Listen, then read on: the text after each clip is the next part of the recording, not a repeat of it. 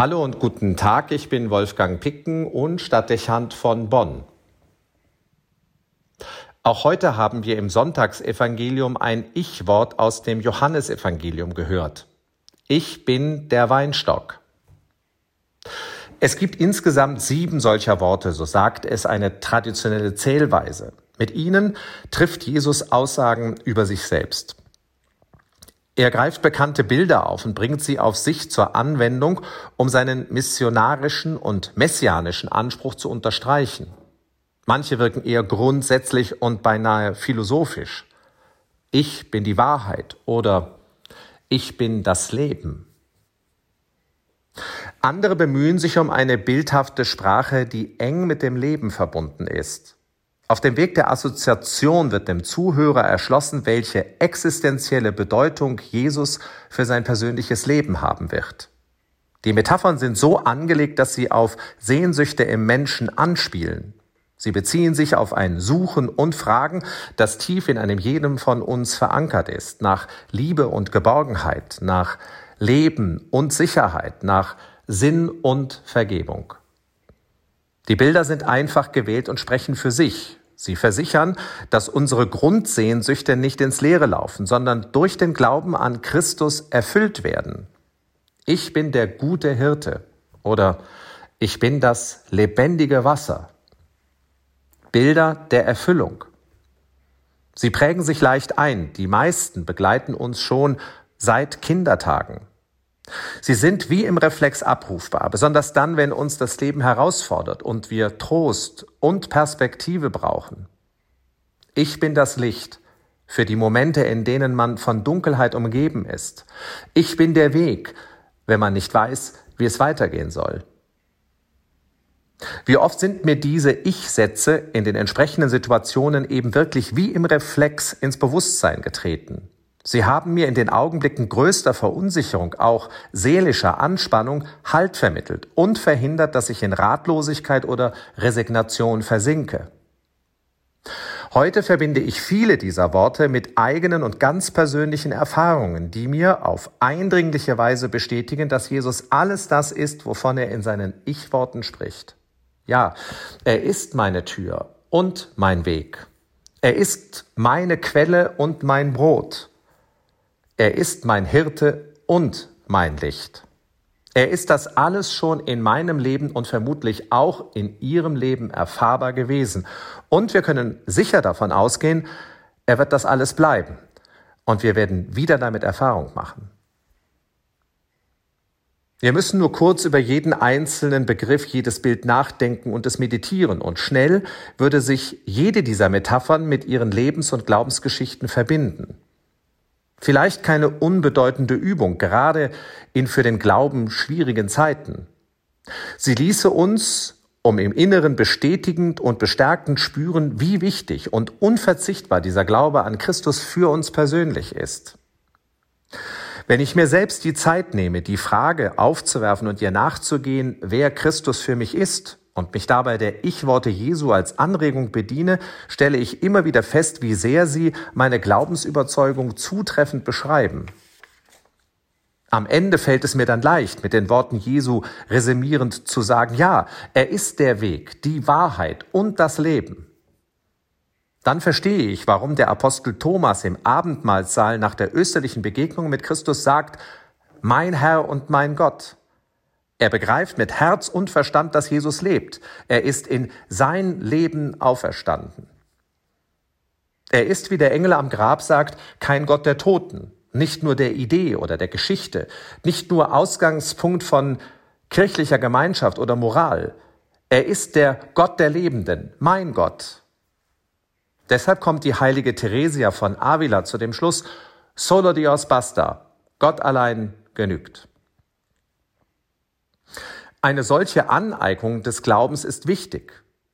Wenn wir realisieren, dass Gott alles in allem ist, könnte vielleicht die befreiende und vitalisierende Kraft des Glaubens noch stärker in uns sein und noch lebendiger aus uns herauswirken. Wir stehen in der Versuchung, so vieles wichtig zu finden und für unentbehrlich zu halten. In unserer Konsumwelt gibt es unendlich zahlreiche Angebote. Wie viele denken heute, dass ein Sammeln von materiellen Gütern zufriedenstellt und glückselig macht. Die ungestillte Sehnsucht der Seele provoziert eine große Gier und ist am Ende der Grund für die vielen Phänomene der Ungerechtigkeit und dem letzten auch für die Zerstörung der Schöpfung. Wie schnell ist man als Christ davon angesteckt? Wie schnell einer von diesen Jägern und Sammlern? Die Freiheit der Kinder Gottes, von der Paulus spricht, diese Klarheit zu wissen, worauf es ankommt und diese Sicherheit, alles das, was wichtig ist, bereits zu haben, die geht rasch verloren. Wenn Sie mich fragen, ist es das, was unseren Glauben und unsere Kirche so in die Krise treibt? Man spürt uns zu wenig an, dass wir bereits gefunden haben, wonach andere noch suchen und es eine große Gelassenheit für unser Inneres gibt. Was wir würden davon sprechen, dass wir den Weg gefunden haben, das Licht, das Wasser und das Brot, die Wahrheit oder das Leben. Ahnten die Menschen unserer Zeit das, würden sie sicherlich neugierig fragen. Aber was sehen und hören sie stattdessen von uns? Nun kommen wir zum Abschluss noch auf das Bild des heutigen Evangeliums zurück. Ich bin der Weinstock. Neben dem Wort Ich bin das Brot ist es am meisten mit dem verbunden, was wir sonntags und werktags feiern. Wir feiern Eucharistie, die Wandlung von Brot und Wein. Das bietet uns die Gelegenheit wahrzunehmen, dass sich in der Gemeinschaft, die wir dann begehen, dieses Wort auf besondere Weise konkretisiert. Immer wieder ist er dann unser Weinstock. Bleibt in mir, dann bleibe ich in euch, sagt Christus. Und wenig später heißt es, wer in mir bleibt und in wem ich bleibe, der bringt reiche Frucht. Das möchte umschreiben, was in der Feier der Eucharistie geschieht. Gestatten Sie mir nun ein paar sehr persönliche Worte. Wenn ich in den Gottesdienst komme, um mit den Gläubigen gemeinsam zu feiern, dann komme ich auch mit der großen Sehnsucht, in der Gemeinschaft mit Ihnen allen mit Gott in Verbindung treten zu können. Ich wünsche mir, seine Nähe zu spüren und Kraft zu schöpfen. Wie alle komme ich dabei aus meinem Alltag, angespannt und getaktet, zuweilen müde. Wenn ich ehrlich bin, bin ich oft so sehr mit Gedanken beschäftigt, dass ich mich weit von dem entfernt erlebe, was eigentlich in dieser Feier geschehen soll.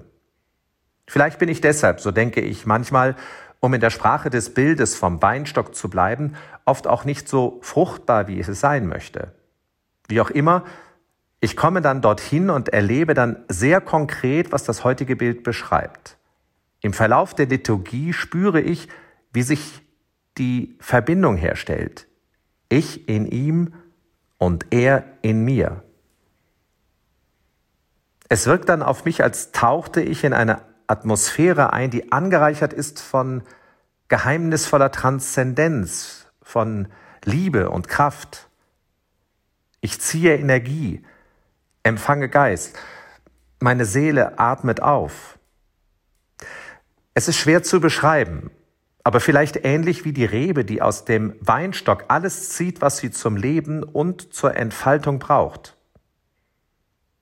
Das Bild beschreibt also sehr zutreffend, was ich erlebe und vielleicht auch Ihre Erfahrung sein kann. Ich bin der Weinstock. Bleib in mir, dann bleibe ich in dir. Ich habe fast immer den Eindruck bei der Messfeier, dass Gott anschließend wieder stärker in mir präsent ist, als ich ihn vorher gefühlt habe. Also, er ist mein Weinstock.